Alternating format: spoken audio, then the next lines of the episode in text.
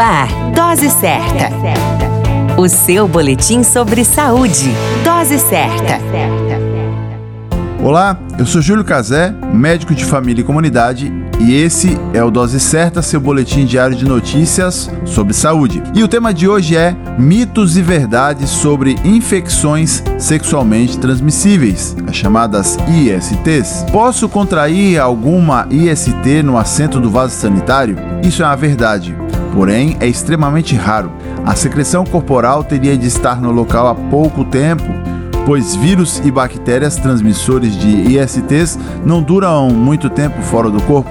Há ainda a possibilidade de contrair outros problemas, como infecção urinária e candidíase. Por isso, a grande dica é realizar a higiene do vaso sanitário antes de usá-lo e cuidar-se em utilizar banheiros públicos. Beijo na boca pode transmitir ISTs. Verdade.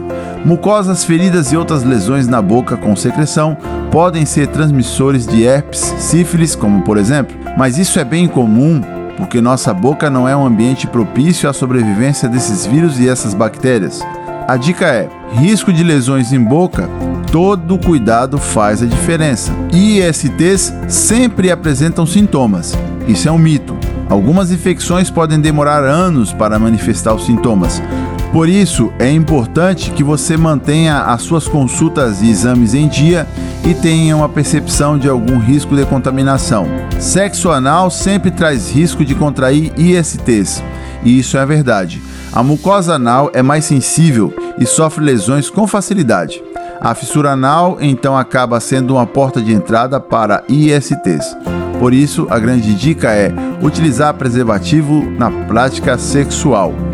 Caro ouvinte Dose Certa, no mês de dezembro faremos o Dose Certa Retrô, uma retrospectiva dos melhores boletins que orientaram e foram motivo de discussão entre o público ouvinte Dose Certa. Eu, Júlio Cazé, agradeço a sua audiência e parceria, motivo diário de preparar todos esses conteúdos que você sempre escuta aqui nesses boletins e desejo a você um excelente fim de ano, desejando que nos encontremos em janeiro, em um novo ano com novos boletins Dose Certa. Um excelente fim de ano e até 2022 com novas informações na dose certa para o seu dia, porque eu sou Júlio Cazé, médico de família e comunidade.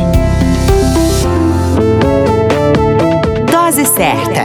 O seu boletim sobre saúde. Dose certa.